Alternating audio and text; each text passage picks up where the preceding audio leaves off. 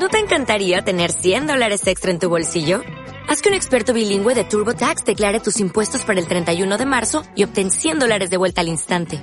Porque no importa cuáles hayan sido tus logros del año pasado, TurboTax hace que cuenten. Obtén 100 dólares de vuelta y tus impuestos con 100% de precisión. Solo con Intuit TurboTax. Debes declarar para el 31 de marzo. Crédito solo aplicable al costo de la presentación federal con TurboTax Full Service. Oferta sujeta a cambios o cancelación en cualquier momento. luisbermejo.com Episodio 709 11 mentes prodigiosas.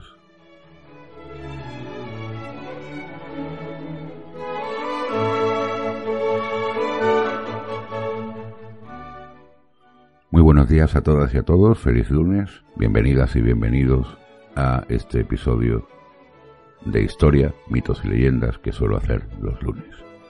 El programa de hoy lo voy a dedicar a 11 mentes maravillosas. Y desde luego a lo largo de la historia está claro que con 11 no nos basta, es decir, que sería plausible poner eso de ni son todos los que están, ni están todos los que son.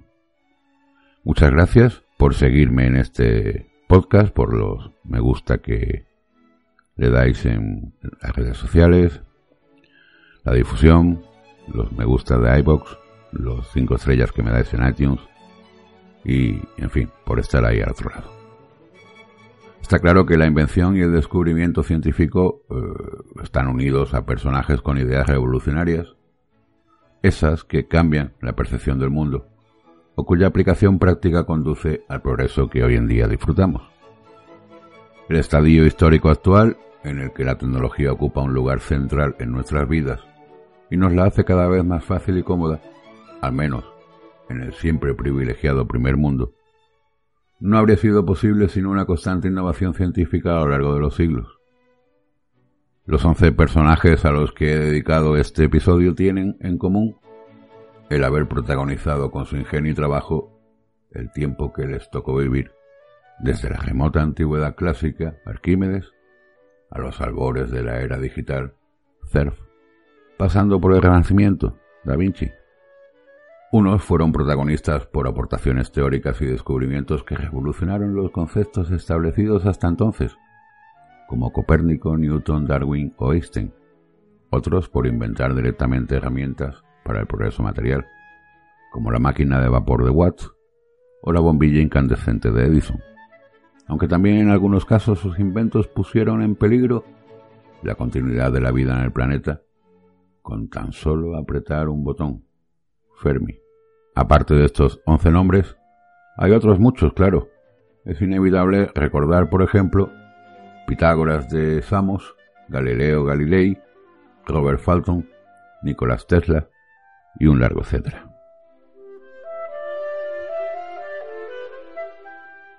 Vamos a empezar por quizás la figura más conocida y más significativa, no solamente por su importancia, sino por la variedad de sus campos de investigación o de dedicación, posiblemente dado su larga vida para la época o su pasión incombustible por eh, diversos temas y diversas artes. Estoy hablando de Leonardo da Vinci, nacido en 1492, fallecido en 1519. Es la quinta esencia del genio renacentista, el uomo universale que por todo se interesa y en todo deja huella. El gran artista toscano nacido en Vinci, a solo unos kilómetros de Florencia, fue mucho más que un pintor excepcional. Leonardo Esopio ha pasado a la historia sobre todo como autor de cuadros inmortales de carácter religioso, como La Última Cena, Santa Ana, La Virgen y el Niño, y magistrales retratos femeninos, Mona Lisa, el más famoso de todos los tiempos. Pero asimismo destacó por su talento en el mayor número de disciplinas imaginable. Desarrolló proyectos de ingeniería civil y militar. Fue un científico eminente en campos como la anatomía, la botánica, la óptica o la hidrodinámica, y demostró sus cualidades como inventor, diseñando fantásticas máquinas que en muchos casos prefiguraron grandes innovaciones tecnológicas que tardarían siglos en poder realizarse. Una nueva mirada ese fue el enfoque que le dio a sus observaciones. Literalmente dijo el universo oculta bajo sus apariencias una especie de matemática real. Dos siglos antes que Isaac Newton y cuatro antes que Albert Einstein, Da Vinci supo formular intuitivamente esta verdad de la física. Como anatomista, no sólo plasmó las proporciones ideales del cuerpo humano en su hombre de Vitruvio, sino que describió con gran precisión el funcionamiento del corazón y del sistema sanguíneo. Entre otros logros, como botánico, geólogo y cartógrafo dejó numerosos estudios y aportaciones. Pero su gran vocación fue la de inventar ingenios mecánicos, muchos de los cuales no pasaron de ensayos o bocetos adelantados a su tiempo. Máquinas voladoras como ornitóptero y helicóptero, el carro de combate, antecedente del tanque, el odómetro, un primitivo cuenta kilómetros, y hasta prototipos de submarinos y de robots. Cabe también destacar su arte, quizás más dejada a un lado, sobre la eh, talla en mármol o en piedra, de la que tenemos pues bastantes ejemplos. Pasando ya de personaje, porque si no esto se va a hacer larguísimo, entonces lo que voy a hacer es un resumen de cada uno de ellos. Tenemos a Arquímedes de Siracusa, nacido en 287 a.C. y muerto en 212 a.C. Aunque oriundo de la capital de la Sicilia griega, Siracusa, el físico, ingeniero, astrónomo, matemático e inventor más famoso de la antigua Grecia se formó en Alejandría, donde es probable que aprendiera de los discípulos del gran Euclides. No obstante, regresó a su ciudad natal y sería allí donde alcanzaría la fama por varias aportaciones capitales a la historia del pensamiento y de la ciencia, también de la guerra. Sin duda, la lista de dichas aportaciones la encabeza el célebre principio que lleva su nombre, cuyo descubrimiento inauguró la hidrostática, rama de la física que estudia el equilibrio de los fluidos, y lo hizo supuestamente lanzar una exclamación igualmente célebre, Eureka. En griego, lo he hallado. Como sabemos, según el principio de Arquímedes, un cuerpo total o parcialmente sumergido en un fluido, en reposo, recibe un empuje de abajo hacia arriba igual al peso del volumen del fluido que desaloja. Esto que parece un trabalenguas. Está claro que sin esta ley física básica, nunca habrían podido desarrollarse los sistemas hidráulicos que permiten, por ejemplo, el funcionamiento de ascensores, compactadores, frenos de automóvil, paras mecánicas, etc. Ni tampoco, desde luego, pues el submarino. O la más modesta cisterna de un inodoro. Pero en vida de Arquímedes tuvieron mayor relevancia sus innovaciones como creador de asombrosas máquinas bélicas. Hay que tener en cuenta que el sabio hizo fortuna a la sombra de Hierón II, dictador de Siracusa, y tal vez pariente lejano suyo, en el marco de las guerras púnicas que enfrentaron a Roma y Cartago en el Mediterráneo. Así, ante el asedio de su ciudad, Arquímedes puso todo su ingenio al servicio de la estrategia militar. Reforzó las defensas con catapultas, balistas, grandes ballestas.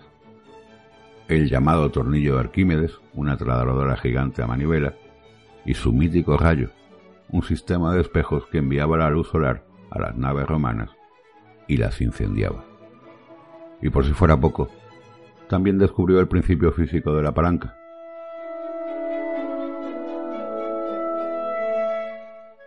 Nicolás Copérnico, nacido en 1473 y fallecido en 1543. Su importancia no se debe solo al hecho de que fuera el primero en formular la teoría heliocéntrica. Copérnico, ante todo, fue el iniciador de la revolución científica que acompañó al Renacimiento europeo y que, pasando por Galileo y más tarde por Newton, llevaría a la sistematización de la física y una profunda transformación de las convicciones filosóficas y religiosas. Es por ello muy justo que se haya llamado Revolución Copernicana a esta ruptura, de tanta trascendencia que, más allá del ámbito de la astronomía, marcó un antes y un después en la historia de las ideas y de la cultura. Se puede decir que fue el fundador de la astronomía moderna, a la luz de su biografía resulta insólito que Nicolás Copérnico llegara a protagonizar dicho cambio. Nacido en Polonia en el seno de una rica familia de comerciantes, quedó huérfano a los 10 años y se hizo cargo de él su tío materno. a la sazón canónigo de la Catedral de Fraudeburg y más tarde obispo de Barmia. En 1491 ingresó en la Universidad de Cracovia y desde 1496 completó su formación en Bolonia, Padua y Ferrara, donde cursó Derecho Canónico. Pero sobre todo su estancia en Italia resultó decisiva porque lo puso en contacto con el humanismo renacentista y el estudio de los clásicos. No obstante, no hay constancia de que se sintiera especialmente atraído por la astronomía. Tras doctorarse en 1503 regresó a su país y se incorporó a la corte episcopal de su tío. Desde entonces y hasta su muerte practicó la medicina y el derecho y escribió sobre economía, pero ya en 1507 había empezado a elaborar el sistema astronómico heliocéntrico. La Tierra orbita en torno al Sol y no, como se creía desde Ptolomeo, todos los astros celestes alrededor de nuestro planeta, por lo que ha pasado a la historia. En 1533 completó la redacción de su obra fundamental, sobre las revoluciones de los orbes celestes, pero, temeroso de su novedad y de la probable reacción de la Iglesia, se resistió a publicarla hasta pocas semanas antes de su muerte. Su influencia en Kepler y Galileo transformaría y secularizaría el mundo.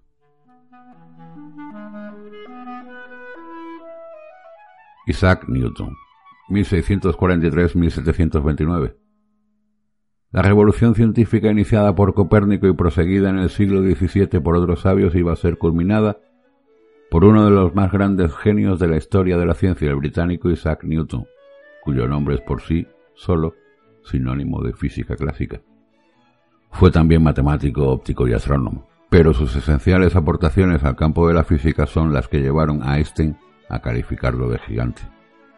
Y eso que el alemán, tal vez el único otro gran genio de la física que puede comparársele, modificó los principios newtonianos con su teoría de la relatividad. Ambos tuvieron muchas cosas en común, entre otras un carácter complicado y una infancia difícil. Newton nació al poco tiempo de fallecer su padre y llegó a odiar con tal intensidad a su madre y a su padrastro, un reverendo, por abandonarlo al cuidado de su abuela, que confesó haber deseado incendiar su casa con ellos dentro. Afortunadamente la intervención de un tío suyo le abrió las puertas a Cambridge a aquel joven con una increíble habilidad para la mecánica, que desde niño construía relojes de agua y cometas con linternas. Allí descubrió la geometría euclidiana e inició su fulgurante ascenso al Olimpo de las ciencias.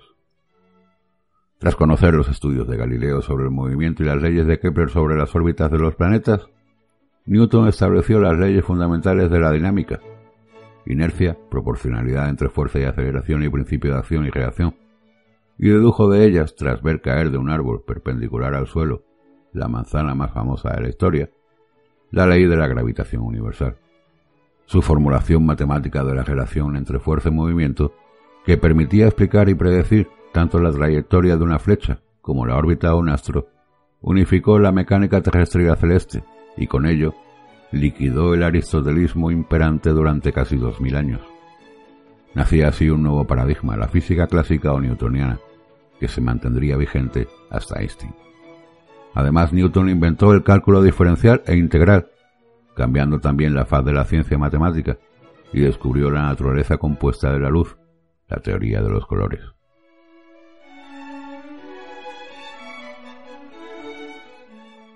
James Watt 1736-1819. Si las aportaciones de otro de los ingenios incluidos en este episodio fueron decisivas por introducir nuevos conceptos que en su aplicación práctica alteraron el curso de la historia, la de este ingeniero e inventor escocés fue la causante directa e inmediata de toda una revolución, la revolución industrial de los siglos XVIII y XIX. Su máquina de vapor, patentada en 1769, tuvo un papel relevante para mover aparatos y mecanismos esenciales en la naciente industria, bombas y motores en fábricas de todo género, y fue el fundamento de la locomotora de vapor y en consecuencia del ferrocarril, sin el cual el mundo que hoy conocemos jamás hubiera existido. Aunque en realidad Watts no inventó esa máquina, de la cual hay antecedentes tan remotos como la Eolípila de Herón de Alejandría en el siglo I. Sí fue el creador del ingenio perfeccionado de este tipo que tuvo numerosas aplicaciones útiles. Se basó para ello en la máquina diseñada en 1712 por el herrero Thomas Newcomen, que se venía empleando desde entonces para bombear agua en las minas de carbón y estaño de Cornwalls, o Cornualles, escrito. Watt la perfeccionó al integrar en la maquinaria un condensador separado que evitaba la pérdida de energía y aumentaba la potencia, así como un motor rotatorio que ampliaba las posibilidades de su uso. James Watt estudió ingeniería mecánica en Londres, tras lo cual se instaló en Glasgow y se dedicó durante años a la venta de instrumental matemático, reglas, escuadras, compases, que él mismo diseñaba y fabricaba. Su amistad con Joseph Black, introductor del concepto del calor latente, lo puso en contacto con las máquinas de Newcomen y enseguida se dio cuenta de la gran cantidad de energía que desaprovechaban. Pasó años tratando de resolver el problema y en 1766 logró crear un modelo de condensador separado del cilindro. Consecuentemente, en 1768 dio a luz su máquina de vapor cuyo éxito lo convirtió en un rico empresario y le valió en 1785 el ingreso en la prestigiosa Royal Society.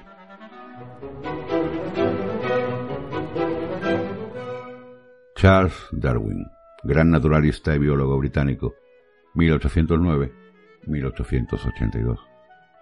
La figura y el pensamiento de Darwin desbordan ampliamente los límites de la biología. Su teoría de la evolución y de la selección natural de las especies supuso una revolución ideológica en la segunda mitad del siglo XIX, sólo comparable por su impacto en la sociedad y la ciencia al giro copernicano de los siglos XVI y XVII. Charles Darwin es el segundo científico más citado de la historia. Baste como prueba de su trascendencia que, según un estudio, su mención ocurre en artículos libros y conferencias de todos los tiempos. Solo lo supera en este aspecto el matemático y filósofo Bertrand Russell, y el tercero es Einstein. Y es que la publicación en 1859 de El origen de las especies, su obra fundamental, provocó una conmoción social, filosófica, política, religiosa y científica sin precedentes, algunas de cuyas ramificaciones todavía perduran. El debate entre creacionismo y darwinismo sigue vivo, en el ámbito religioso e incluso educativo en Estados Unidos. Hijo y nieto de médicos, el británico Charles Darwin centró sus intereses desde muy joven en las ciencias naturales, lo que junto a su lectura de las obras del geógrafo alemán Humboldt lo impulsó a aceptar en 1831 un puesto como naturalista sin retribución en la expedición que el barco HMS Beagle iba a emprender para cartografiar la costa de América del Sur. La observación de la fauna, la flora y los fenómenos geológicos en dicho viaje, que acabó durando cinco años frente a los dos previstos y lo llevó también a Australia, las Galápagos o la Ciudad del Cabo, fue el detonante de sus teorías, cuyo eje central es que las especies, incluida la humana, descienden y evolucionan unas de otras a partir de una comunidad de origen, y que lo hacen mediante el mecanismo de selección natural o supervivencia de los ejemplares mejor adaptados al medio. Darwin tardó más de 20 años en gestar y publicar su gran obra, hoy universalmente aceptada y cuya influencia en la genética, la zoología y la ciencia en general ha sido inagotable.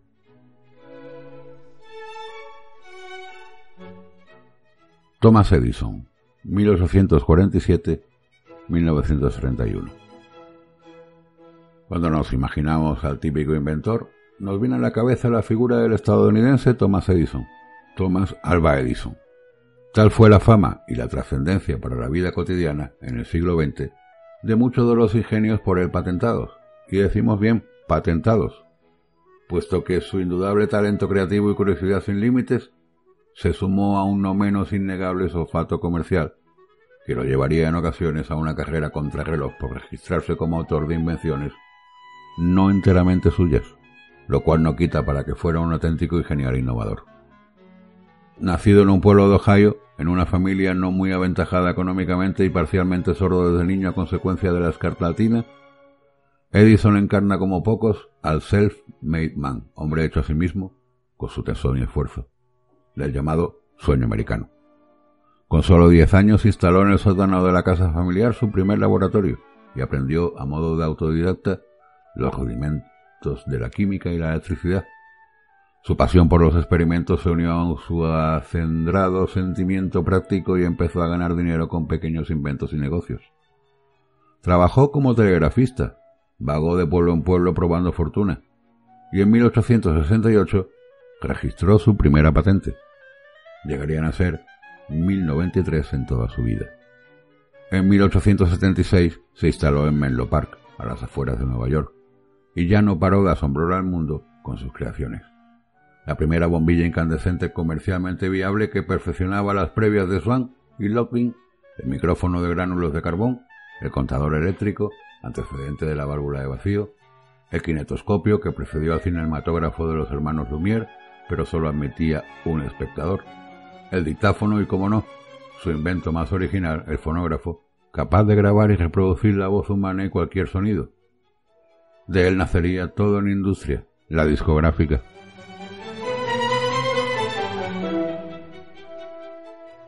Enrico Fermi, 1901-1954 desde luego mucho menos conocido que Einstein, obviamente, el físico nuclear italo-estadounidense nació en Roma y murió en Chicago.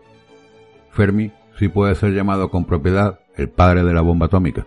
No estuvo solo en tan tremenda paternidad, desde luego, sino que sus trabajos se integraron en los del grupo de científicos coordinado bajo el nombre de clave de Proyecto Manhattan, entre otros Robert Oppenheimer, Niels Bohr y Ernst Lawrence. Esta faceta de su talento, producto de la carrera atómica desatada por la Segunda Guerra Mundial, ha oscurecido, en cierto modo, su figura, una de las más brillantes de todos los tiempos en el terreno de la física. Fue alumno de la Escuela Normal Superior de Pisa y se graduó en 1922. Entre dicho año y 1932 se desarrolló la primera fase de su actividad científica, la de la física atómica y molecular. En 1927 aplicó la denominada estadística de Fermi en los electrones que se mueven en torno al núcleo del átomo, con lo cual estableció un método aproximado para el estudio de muchas cuestiones atómicas. Método de Thomas Fermi, por si alguno ha estudiado física. El segundo periodo de su labor se extendió entre los años 1933 y 1949 y estuvo dedicado a la física nuclear.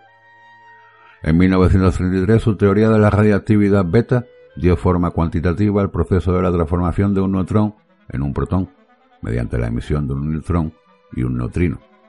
Luego estudió la radiactividad artificial descubierta por el matrimonio Joliot-Curie, y en 1934 fue él quien descubrió la provocada por un bombardeo de neutrones.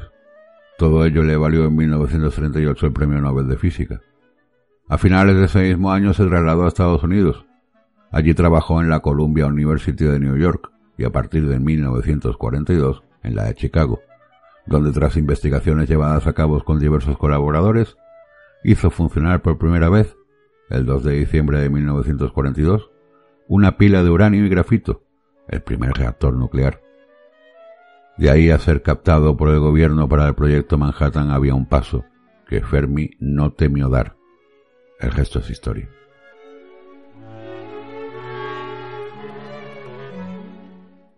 Albert Einstein, 1879-1955. Su cara es todo un icono de la genialidad para el gran público. El mismo que solo conoce de oídas su más famosa aportación, la relatividad espacio-temporal. Pero sin este paradigma que Einstein desarrolló en dos teorías, la de la relatividad especial en 1905 y la de la relatividad general en 1915, no existiría la física moderna que vino a completar y en parte a sustituir en el siglo XX a la física clásica establecida por Isaac Newton. Nacido en la ciudad bávara de Ulm, en el seno de una familia judía, el pequeño Albert tuvo un lento desarrollo intelectual y fue un estudiante mediocre, según su propia confesión. Pero a los 20 años su talento eclosionó, y con 26 publicó cuatro artículos que acabarían por imponer un cambio radical en la visión científica del universo. No obstante, el reconocimiento tardó en llegarle, incluso cuando lo hizo, en 1921, se le concedió el Premio Nobel de Física, pues no fue por su célebre y revolucionaria teoría, sino por otros trabajos menores. Entre tanto se dedicó a la docencia en Zúrich, Praga y Berlín, y perfeccionó la teoría general de la relatividad basada en el postulado de que la gravedad no es una fuerza, sino un campo, creado por la presencia de una masa en el continuo espacio-tiempo. Sus ideas se vieron confirmadas el 29 de mayo de 1919 al fotografiarse un eclipse solar. The Times la presentó como el nuevo Newton y su fama internacional no dejó de crecer desde entonces, llevándolo a dar conferencias de divulgación por todo el mundo y popularizando su imagen. Esta se hizo aún más universal cuando, tras el ascenso de Hitler al poder en 1933, renunció a la nacionalidad alemana y se exilió en Estados Unidos, donde residiría hasta su muerte. En el plano científico, sus aportaciones en los campos de la estadística y la mecánica cuántica fueron muy notables, tanto como su participación en las investigaciones sobre la energía atómica que desembocarían a la postre en Hiroshima y Nagasaki, aunque pese a la creencia popular, el pacifista Einstein no fue el padre de la bomba atómica. Ya hemos nombrado antes a uno de los padres.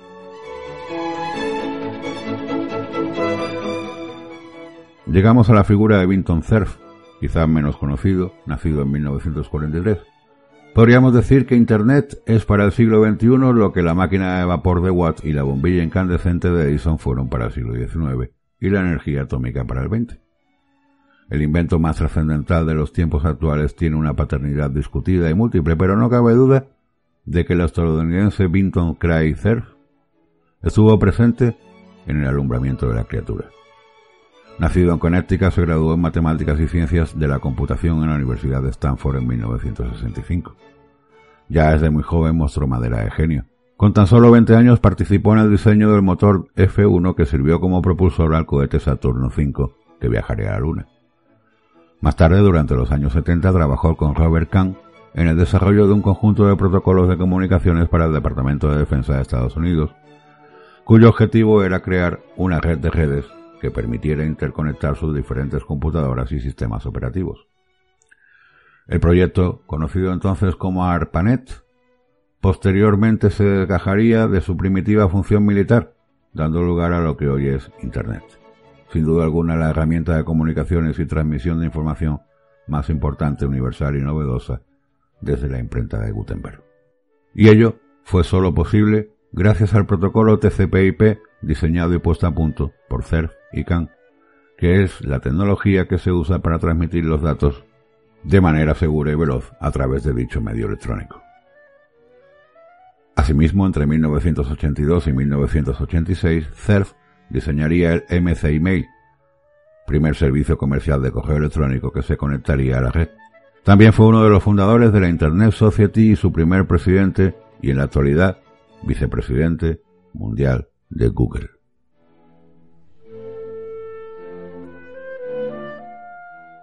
No puedo dejar este episodio sin volver a nombrar, que ya lo hice en el episodio de las mujeres anterior, a una mujer, evidentemente. Ya sé que no son mayoría, pero son bastantes las que han protagonizado la historia. Pero claro, relacionado con la figura de Cer, pues, y relacionado con el mundo de las telecomunicaciones, recordad a Heidi Lamar, actriz e ingeniera Curioso, ¿verdad? Nacida en 1914, fallecida en el año 2000. Además de ser la primera mujer en la historia del cine que protagonizó un desnudo y simuló un orgasmo, la película Éxtasis de Gustav McChanty en 1933, y desde entonces ya podríamos haber quitado los prejuicios sobre la dedicación de las mujeres a ciertas cosas, porque ¿qué más da? O sea, ¿qué más da lo que te dediques si cualquier cosa a la que te dediques puede ser honrosa? Hombre, menos algo que esté mal, ¿no? Pero dedicarse a desnudarse delante de una cámara o simular un orgasmo, pues parece ser que esto no la apartó en 1933. Y hoy en día a la gente se le sigue apartando por esas cosas. Pues como decía, Heidi inventó un sistema de comunicación que es la base del Wi-Fi, el Bluetooth y otras tecnologías actualmente en uso.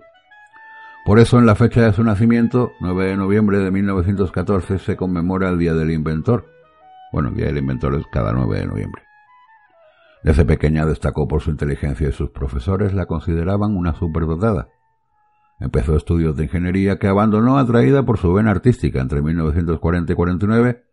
Hizo 18 películas. Pero su trabajo como actriz la aburrió rápidamente Por eso decidió desarrollar su interés por las ciencias aplicadas, lo que combinado con su repudio al régimen nazi, produjo su mayor provecho. En 1942 inscribió la patente de un método de comunicación secreto que buscaba evitar la detección de torpedos enviados por las tropas aliadas. Finalmente no se usó en el curso de la Segunda Guerra Mundial, pero sí lo aplicó el ejército de Estados Unidos en 1962 durante la crisis de los misiles en Cuba. También desarrolló otros inventos, una versión mejorada de los semáforos y una pastilla para crear una bebida gaseosa, entre otros. En fin, espero que les haya gustado este episodio, que así me lo hagan saber para seguir en esta línea cada lunes, que pasen un buen día y me despido hasta la próxima.